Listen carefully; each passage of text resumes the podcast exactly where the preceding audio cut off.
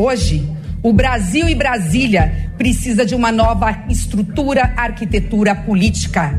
Essa é a nossa verdadeira missão dos democratas que aqui estão e não só a verdadeira missão do MDB, mas dos partidos que se somam conosco num grande pacto nacional a favor do Brasil e do povo brasileiro.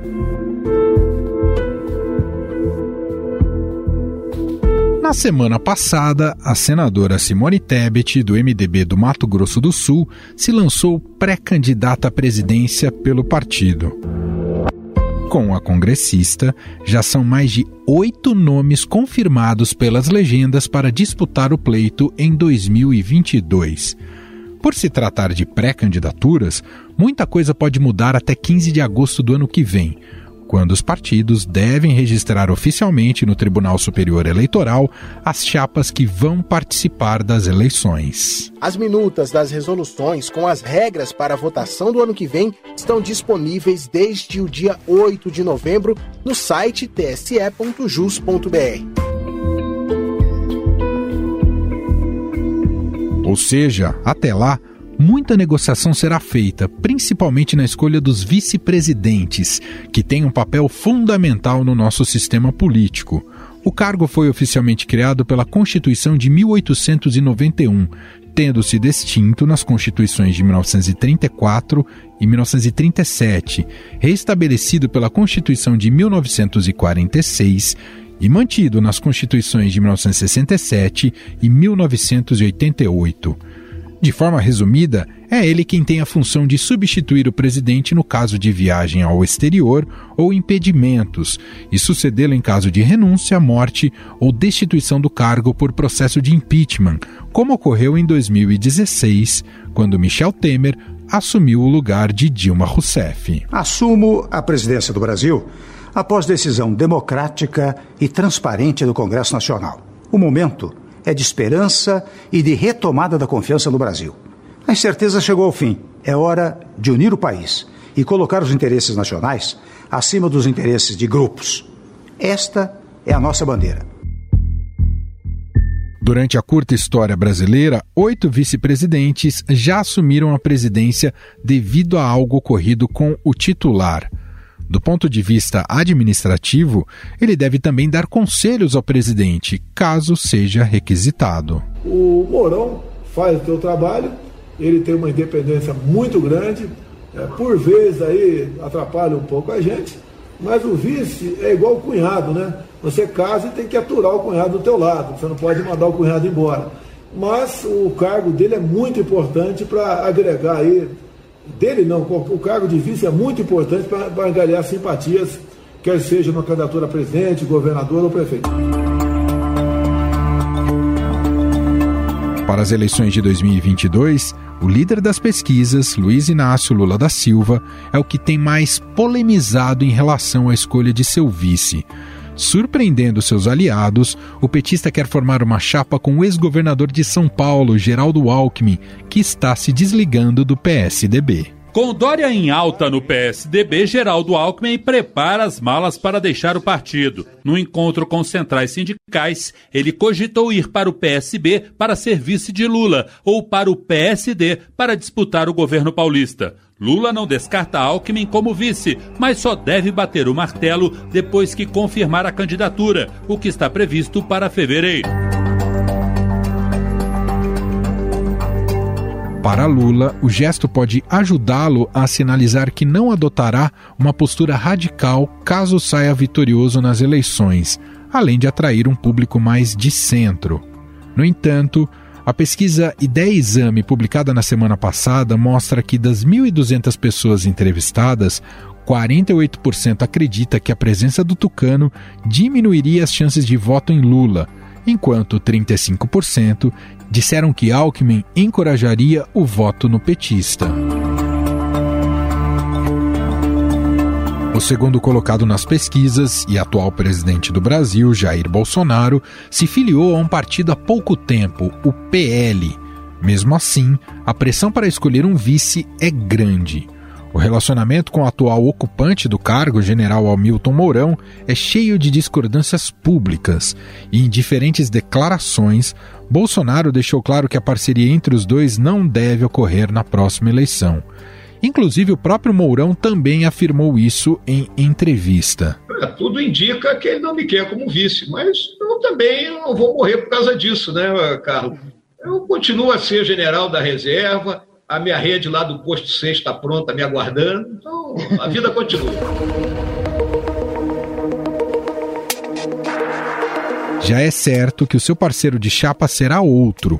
Na briga estão partidos do chamado Centrão, como o PP, que quer um nome seu ao lado de Bolsonaro em 2022. Por outro lado, uma parte da ala evangélica que apoia o presidente começou a pressionar por um vice ligado a uma igreja. Neste sentido, o nome do ministro das Comunicações, Fábio Faria, é ventilado. Eles sabem que Carlos Bolsonaro foi responsável pela eleição de Jair Bolsonaro. Apareça, Carlos. Não fique no Rio, não. Fique do lado do seu pai em Brasília. Porque há 15 dias atrás ninguém via na televisão que ia ter manifestação. Mas ele sabia. Porque ele conversa com quem não assiste às mesmas notícias todos os dias contra o presidente da República. Na mesma pesquisa e Ideia Exame, um outro nome evangélico foi colocado, da ministra da Mulher e Direitos Humanos, Damares Alves, que é rejeitada por 58%. Irritado com toda essa especulação, o presidente Jair Bolsonaro reagiu. Em conversa com apoiadores no Palácio do Alvorada, afirmou que alguns aliados estão querendo tumultuar a questão, mas que a escolha será sua. Não está escolhido o vice, o vice que vai escolher sou eu. Essas notas são pregadas na imprensa, você sabe quem está pregando, lamentavelmente, para tumultuar a gente nossa, tá? Não foi invenção, essa não foi invenção da imprensa, foi pregação de gente nossa. Gente querendo se cacifar. Eu considero um casamento. Tem que ser uma pessoa que não te dê trabalho, né? E que some. E às vezes, menos pensando isso, a gente o tiro sai pela culatra. Exato. Imagina deixar na mão de terceira para escolher.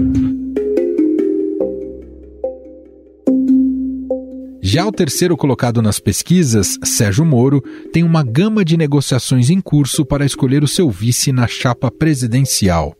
O ex-juiz tem mantido diálogos abertos com João Dória, do PSDB, que também gostaria de contar com o ex-ministro da Justiça como seu vice. Tenho boas relações com o Sérgio Moro e tenho respeito por ele. E mantemos boas relações. Uh, e, aliás, não haveria nenhuma razão para não manter boas relações com alguém que ajudou o Brasil, com alguém que contribuiu com a Lava Jato, assim como Simone Tebet, uma brilhante senadora da República. Tenho muita admiração por ela, nos damos muito bem.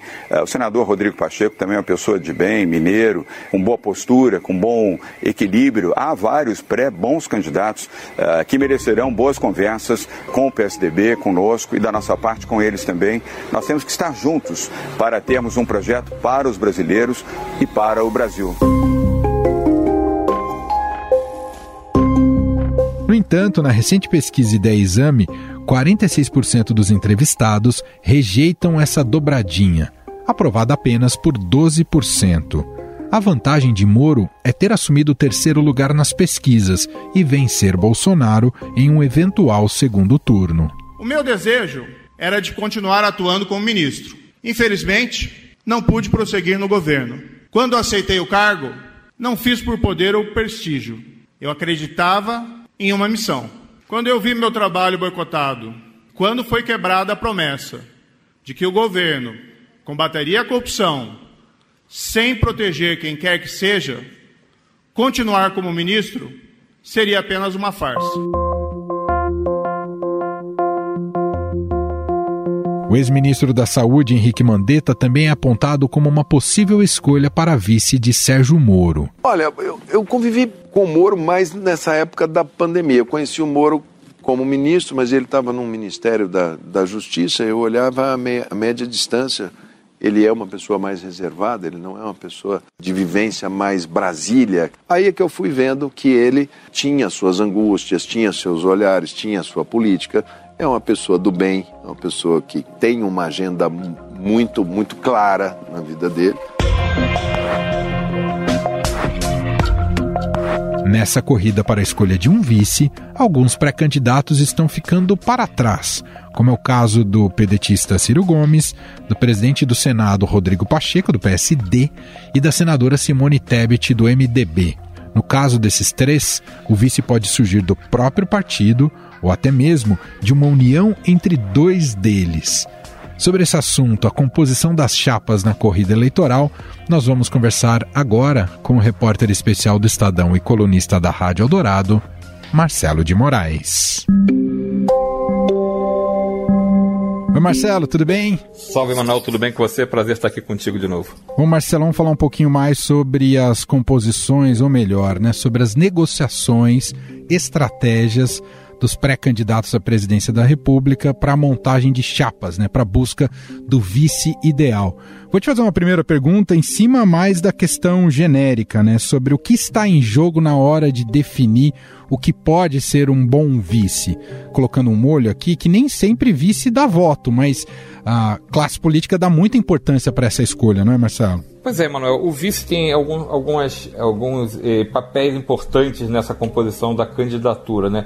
O vice ele pode agregar desde uma aliança com um partido que você queira ter ao seu lado, né? então você abre essa vaga para atrair esse partido que você considera importante, seja por conta de apoio eh, regional, seja por conta da, de tempo de rádio e televisão. É importante, às vezes, você abrir esse espaço para fazer uma chapa ampla, seja também pelo perfil do, desse candidato a vice, né? que pode ser um complemento ao que o cabeça de chapa não, não agrega. Né? Então a gente tem muita composição que às vezes parece um complemento, mas às vezes não é bem assim. Às vezes a composição acaba virando meio aquela história do pão com pão, né? Você, você acaba não juntando nada além do que você já tem. E a gente tem visto é, vários vices que acabam não funcionando, né? Você acha que está trazendo para a chapa alguma coisa a mais e na verdade o eleitor não se sente, não fica sensibilizado com esse acréscimo na, na, candidatura. Eu acho que ainda é muito forte quem é o cabeça de chapa, né, na hora do, dos corações e mentes dos eleitores se mexerem para escolher o candidato.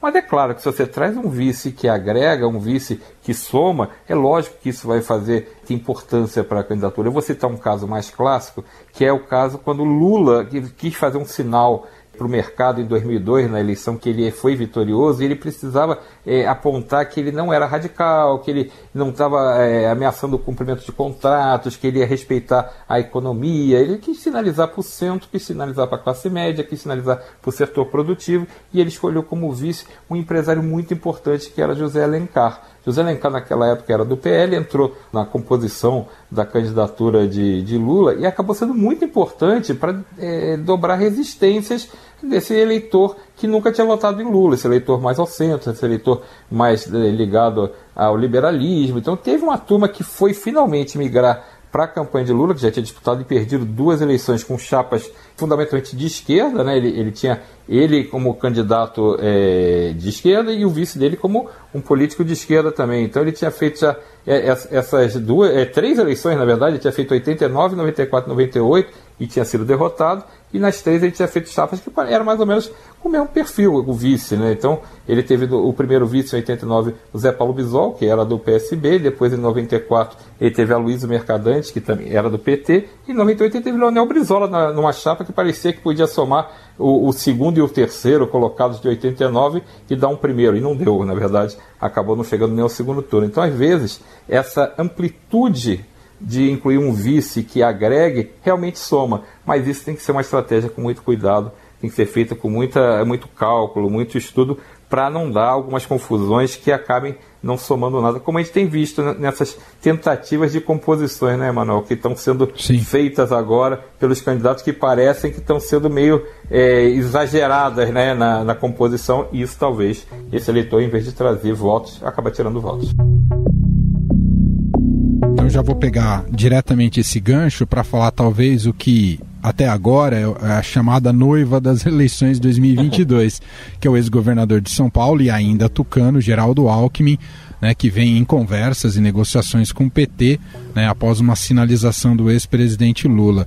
Queria um pouco te ouvir sobre os bastidores dessa negociação e se tem realmente viabilidade para uma chapa como essa, apesar de parecer um tanto estranha no primeiro momento entre Lula e Alckmin, Marcelo. Pois é, Manuel, ela é estranha. É uma composição de dois grupos que são adversários há muito tempo. O Lula representa o PT Alckmin representa o PSDB. Por mais que Alckmin esteja brigando e deva sair do PSDB, as digitais dele estão todas descarregadas de PSDB. O DNA dele é tucano. Foram adversários políticos muito tempo. Então é uma coisa meio é, estranha para os dois lados. Nem o eleitor do Alckmin vai ficar confortável com essa aliança com o PT, que é o adversário tradicional de Alckmin, seja em São Paulo, seja no campo nacional. E assim como o eleitor do PT não fica satisfeito com Alckmin na chapa, porque ele é o adversário de, de, de Lula, ele é adversário dos candidatos petistas em São Paulo. Então é uma chapa que eh, parece meio é, esquisita, porque é realmente. E aí, ao mesmo tempo, faz sentido se a gente pegar essa lógica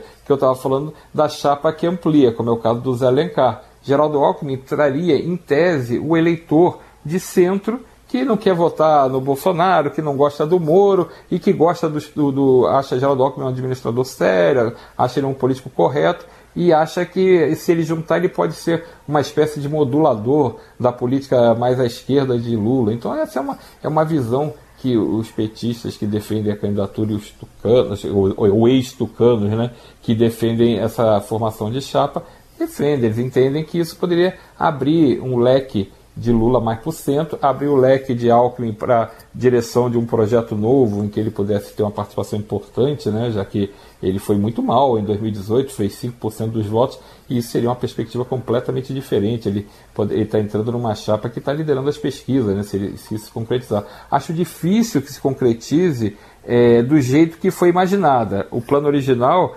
era é, Lula cabeça de chapa, Geraldo Alckmin entrando no PSB, o Partido Socialista Brasileiro, e sendo vice nessa chapa. Acho que está mais para uma composição dele entrar num outro partido, e isso é, até a nossa a colega Vera Rosa antecipou, há uma negociação dele poder entrar no Solidariedade, que é o partido liderado por Paulinho da Força, Paulinho Pereira, que é o líder da Força Sindical, e aí Geraldo Alckmin ali ficaria mais confortável nessa aliança, porque ele não é socialista, né? ele é tucano, um tucano daquele de centro, centro-direita, ficaria mais confortável para ele e daria mais até essa amplitude que Lula gostaria de ter na sua chapa. Olhando agora para o presidente Jair Bolsonaro, que em 2018 não precisou se preocupar tanto com um vice que pudesse ter um amplo potencial, digamos assim, eleitoral, né? Tanto é que foi Hamilton Mourão, tinha mais o peso simbólico, né, de estar tá com o general na sua chapa, né, e ter o apoio ali dos militares. Quais são as chaves agora para o Bolsonaro? Imagino que para 2022, né, com o centrão do seu lado, essa essa vaga de vice aí do Bolsonaro deve estar sendo muito mais disputada. Bolsonaro tende a olhar mais para o aspecto político do que o simbólico ideológico, Marcelo? Eu acho que a experiência que ele teve com Hamilton Mourão de vice não se repetirá. Tiveram atritos, acho que desde o primeiro minuto de, de depois da, de, da vitória né, de Bolsonaro, já começaram a dar trombadas e hoje a relação é uma relação meramente formal, não será repetida. Tudo indica que o general Hamilton Mourão vai ser candidato a alguma coisa, mas provavelmente ou ao governo do Rio de Janeiro, ou ao Senado, ou a deputado federal, mas não será é, o, o, vice novamente. Abriu-se essa vaga. Acho que os militares ainda têm uma pequena possibilidade de indicar um vice, né, de manter essa, esse formato Bolsonaro presidente, candidato a presidente e de vice um militar, mas não acredito que seja isso. Acho que você matou a charada ao falar dessa proximidade com o Centrão. O Centrão vai pressionar muito para ter esse espaço na chapa de Bolsonaro. E aí você tem o núcleo duro do, do Centrão, que é o PP, o PL e o Republicano. São os três partidos hoje mais próximos, um pouquinho por, correndo por fora um pouquinho o PTB, mas esses três são o núcleo duro, são os partidos que formam esse miolo do Centrão que estão dando esse apoio mais explícito né, ao presidente. E eu acho que o PL, por ter levado o Bolsonaro, sai dessa corrida do vice. Né? Ele perde esse, esse espaço de indicar o vice e acho que pelo tamanho do partido, o PP passa a ser o, o, mais interessante nessa composição. Acho que ele não vai descartar até alguém que se represente o núcleo mais é, evangélico ali também, que é muito forte é, entre as bases de Bolsonaro, esse núcleo conservador.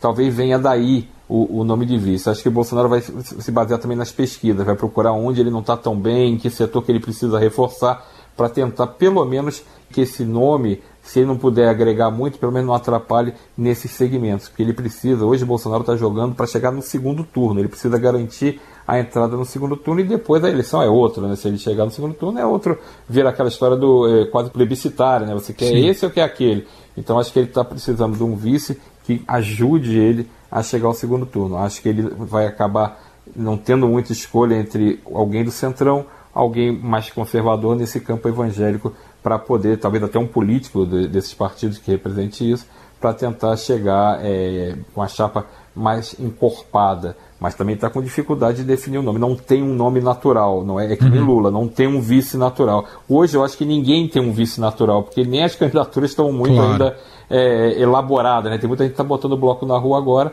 mas o Bolsonaro tem a vantagem de ser um candidato forte, assim como o Lula, nenhum dos dois precisa muita coisa para se apresentar. Então o vice seria a tentativa de somar, não precisa um vice que empurre, né, que dê um, um impulso muito grande. Olhando para a terceira via, a convergência entre Moro e Dória ela é quase natural ou é cedo ainda para fazer qualquer avaliação dessa possível junção desse, desses dois nomes, Marcelo? Olha, Manuel, eu acompanhei muito nesse, acho que dá para falar de um mês, um mês e meio para cá, muito esse processo da chamada terceira via, que acho que esse nome daqui a pouco está ficando até impreciso, né? Essa terceira via, às vezes ela é segunda via, às vezes ela é quarta via, então acho que está meio impreciso, mas é um movimento que, de candidaturas que não são nem Lula nem Bolsonaro e que não, não dá para colocar o Ciro Gomes nesse pacote, porque o Ciro Gomes tem, é uma candidatura que está colocada a três eleições, três, quatro eleições, então é, é outro, outro campo. Mas essa turma que está nesse miolo aí, que seria o voto nem, nem, nem Lula, nem Bolsonaro, a gente pode colocar o Sérgio Moro, pode colocar o João Dória, o Luiz Felipe Dávila, pode colocar a Simone Tebet, talvez o Rodrigo Pacheco. Essa turma é, não tem voto para toda essa gente, né? Então, o ideal é que eles se acertassem e fizessem uma candidatura única e algum deles acabasse sendo o vice do outro. Só que não vai acontecer isso, Emanuel. Pelo que eu tenho acompanhado nos bastidores né, dessas candidaturas sendo lançadas, das negociações para essas candidaturas ficarem de pé, Ninguém vai tirar o time de campo antes de março, abril. Vai ter uma espécie de teste. Essa turma vai tentar ver se pega tração. Moro se lançou, pegou tração. Todo mundo meio que se entusiasmou. Ah, esse Moro parece que a candidatura vai decolar mesmo. Ao mesmo tempo, agora apareceu é, apareceram dados de pesquisas que ele tem uma rejeição muito grande, que esse eh, número que ele começou a ter, 10, 11%, seria um teto para ele que não seria suficiente. Aí fica a questão, Moro vai adiante? Uhum. Essa terceira via tem coisas para ajustar ainda. Primeiro, quem vai estar tá junto, quem não vai estar tá junto. Dória vai ser candidato, independentemente de Moro ser candidato. Aí cada um vai correr atrás de um vice que lhe seja mais conveniente. Acho que Dória, na né, questão de vice, está muito interessado que a senadora Simone Tebet seja vice dele. Ele já declarou várias vezes que quer ter uma mulher como candidata a vice. Só que Simone Tebet quase bate na gente quando a gente fala sobre essa possibilidade dela ser vice de alguém. ela, ela, ela, ela, é muito sincera. Ela fala assim: parem com essa história de eu ser vice, eu sou candidata. Eu tenho tanta chance de ser candidato quanto qualquer outro cara que está aí lançado aí. E tá certo, até março, abril ela tem, vai tentar colocar a candidatura dela para decolar, tem potencial. Ela se destacou muito na, na CP da Covid, já tinha uma trajetória importante. Ela tem, teria que disputar a reeleição, ah, então se ela então não for. Para ela é mais arriscado do que para o Rodrigo Pacheco, né? E ela fala sobre isso, Emanuel. Ela fala que ela não tem problema nenhum, ela já decidiu que vai colocar o nome dela para ser candidata. Ela tinha uma situação que poderia ser mais confortável, que é disputar a reeleição, mas ela foi convencida por esse grupo que apoia a candidatura dela que é importante que ela se lance, que é importante que ela passe a mensagem que ela julga mais conveniente. Ela fez um, um discurso de candidata muito voltado para o cunho social. Ela até chegou a se emocionar quando falou que o que convenceu ela a ser candidata foi quando ela constatou que tinha milhões de crianças indo para a cama sem ter o que comer. Você vê que tem uma coisa ali também, tipo, é, a pessoa incorporou meio que uma missão que acha que tem uma missão para cumprir, e aí é difícil você lidar com isso racionalmente, né? A pessoa vai meio que no embalo, vai, vai tentar, ela acredita né, naquilo, acredita no tamanho político que tem e no potencial que tem. Ela é uma, um nome que é visto como uma vice ideal para muita gente, seja para o Moro, seja para o Dória, seja para o Rodrigo Pacheco, se for candidato, e ela responde assim: eles também são vistos como vices ideais para mim também. Então é tipo isso. É, é, é, ela, tá, ela não quer ser reduzida a uma candidata a vice, embora ela tenha um potencial excelente para agregar em outras chapas, por conta desse perfil dela muito forte, atuação muito forte dela no Senado, ela é uma parlamentar que tem posições bem marcantes, fala muito bem, discursa muito bem, e tem aquela coisa, ela é professora, né? ela é advogada, ela tem um perfil muito amplo, então seria interessante quem, todo mundo está ali meio que de olho nela para ver se ela topa compor, mas eu acho que ela não vai topar compor, acho que ela vai, pelo menos esse, até abril, a gente vai ver essa turma toda se engalfinhando aí na rua, tentando marcar posição, tentando mostrar é, o que tem né, de, de bom e, que, e tentando não mostrar o que tem de ruim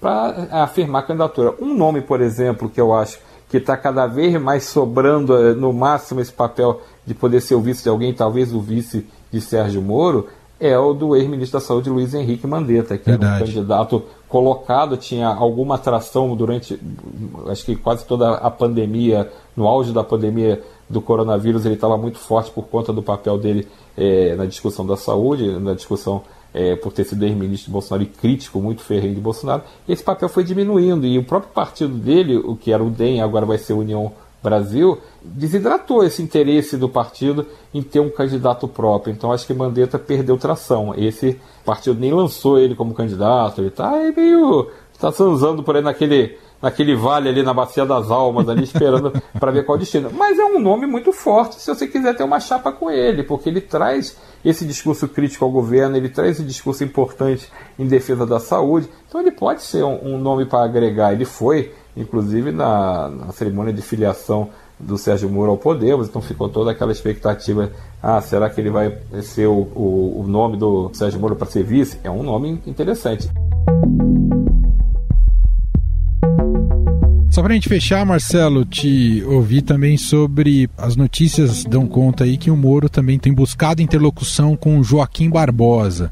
Como é que você vê o potencial dessa união? Eu acho que era uma, uma união que seria muito boa, talvez tivesse um potencial maior uns quatro anos atrás, é, quando ele, os dois estavam ainda muito fortes. Joaquim Barbosa chegou a ensaiar ser candidato em 2018, pelo Verdade. PSD, inclusive chegou a ter reuniões, conversou com o comando do partido. Eu fui até em algumas dessas reuniões, é, cobria é, essa reunião. Era uma novela, né? Parecia que ia dar é, samba ali, que ia engrenar. Era muito parecido com esse fenômeno é, da candidatura de Sérgio Moro, que de repente do nada veio a, a decisão da candidatura. Só que o Joaquim Barbosa não topou. Ele desistiu, ele não quis ser candidato. Acho que os motivos que o levaram a não ser candidato continuam existindo. Queria preservar a, família dele, ele queria preservar a vida pessoal dele. É uma, é, para quem não, não acompanha eleição, para quem não sabe como é que é uma campanha presidencial, é um negócio duríssimo para o candidato. O candidato é, esquece a vida pessoal dele naquele período e a gente está com uma campanha muito antecipada. Joaquim Barbosa ele tinha um nome muito forte por conta do julgamento do mensalão e por conta da atuação dele à frente seja como presidente do, do, Supremo Tribunal Federal, seja como ministro integrante da Corte. Aquele momento passou, ele, ele ainda é conhecido, ele é uma pessoa, uma referência, mas já não tem mais aquele impacto que ele tinha de ser o, um nome tão forte na defesa de, de, no combate à corrupção, em, em, decisões mais afirmativas que tinham ali dentro dos julgamentos importantes no Congresso. Eu acho que o Sérgio Moro vai tentar fazer essa chapa meio chapa uma, uma chapa de ministros de, de ligado ao jurídico, é uma chapa interessante, mas periga ser uma chapa meio pão com pão, né? É, gente que corre, tem o mesmo sabor, gente que corre na mesma área, gente que tem mais ou menos o mesmo público de admiradores e de detratores, né? Vai ser meio parecido, vai ser somar seis com meia dúzia, então talvez não seja. E não sei nem se. Eh, desconfio, inclusive, pelo que eu tenho ouvido, que o Joaquim Barbosa não teria esse interesse nessa, junção. É importante ver essa virada de ano que vai ter agora a freada de arrumação de todas as candidaturas, todo mundo meio que vai dar uma medida no cenário, né, ver quem ganhou, quem perdeu, quem está forte, quem está fraco, quem precisa mudar o quê, para dar uma meio que uma reconhecida no cenário e ver como é que se arrumam essas candidaturas, porque ano que vem é o ano que realmente os, os candidatos precisam é, dizer que vieram, precisam apresentar suas plataformas, precisam correr o Brasil, não tem ninguém correndo o Brasil, até porque a pandemia é, dificulta muito isso. Então, ano que vem é um ano para essas candidaturas pegarem prumo ou não desidratarem e desaparecerem. É. Então, acho, acho que a gente vai ter essa definição de vices ali para abril, ali mais ou menos, você começa a ter, porque aí quando você vai ter a definição se a própria candidatura pegou ou não pegou. Tem muito cara que é candidato de si mesmo, né? Então ninguém é candidato de si mesmo. O candidato de si mesmo fica no caminho, não consegue chegar na,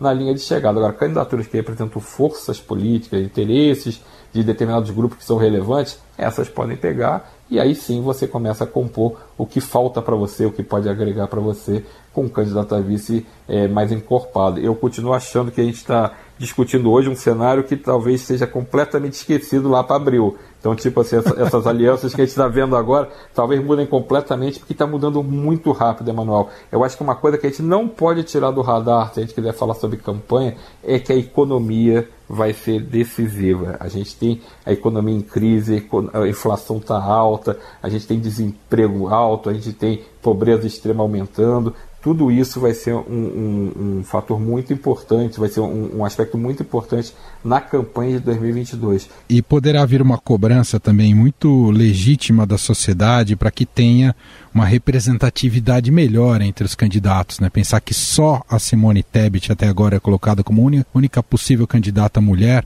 nenhum preto entre os candidatos, realmente a gente está muito mal né, de representatividade entre aqueles que buscam a presidência, né, Marcelo? Emanuel, eu diria que isso é escandaloso até, do tamanho da proporção que é a população brasileira, é, a representatividade feminina dos pretos, todas é, as matizes que a gente pense, e os gêneros, e, e, e, e grupos, e onde a gente mirar, a gente está muito. É, é, é, o mesmo perfil quase sempre que é o candidato, né? É o velho político, ou então o empresário. A gente é, é muito. É, eu diria, eu acho que é quase para gente falar que é quase uma elite mesmo da política, Verdade. né? Que, que, que fica se revezando, fazendo rodízio. Acho que Lula tem um perfil diferente, né? Porque é, realmente ele era um, metalúrgico, né? Então é uma, é uma exceção, um ponto fora da curva. Dilma foi um ponto fora da curva por ser mulher. Mas se você olhar para volta, é tudo, os candidatos são muito parecidos. Então, não dá para ter só a Simone Tebet como mulher e que talvez nem dispute, né? Porque a candidatura dela é questionada até dentro do partido dela.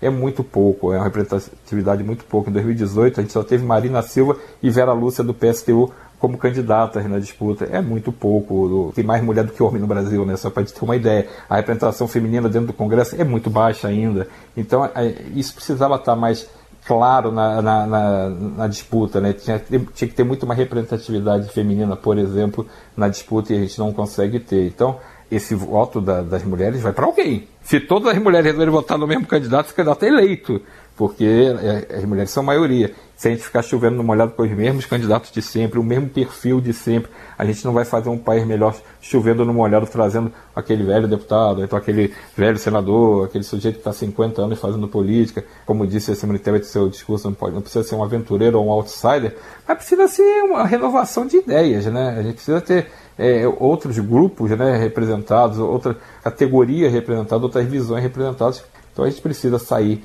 desse esse chove não mora que o Brasil se transformou. Né? O Brasil anda de ladinho há muitos anos. Muito bem. Marcelo de Moraes, repórter especial do Estadão, diretamente de Brasília, colunista também da Rádio Eldorado. Muito obrigado, viu, Marcelo? Um abraço para você. Valeu, Manuel. Prazer falar com você. Sempre bom conversar. Abraço. Estadão Notícias. Este foi o Estadão Notícias de hoje, segunda-feira, dia 13 de dezembro de 2021. A apresentação foi minha, Emanuel Bonfim. Na produção, edição e roteiro, Gustavo Lopes, Jefferson Perleberg e Ana Paula Niederauer. A montagem é de Moacir Biasi. O nosso e-mail podcast@estadão.com. Um abraço para você, uma excelente semana e até mais.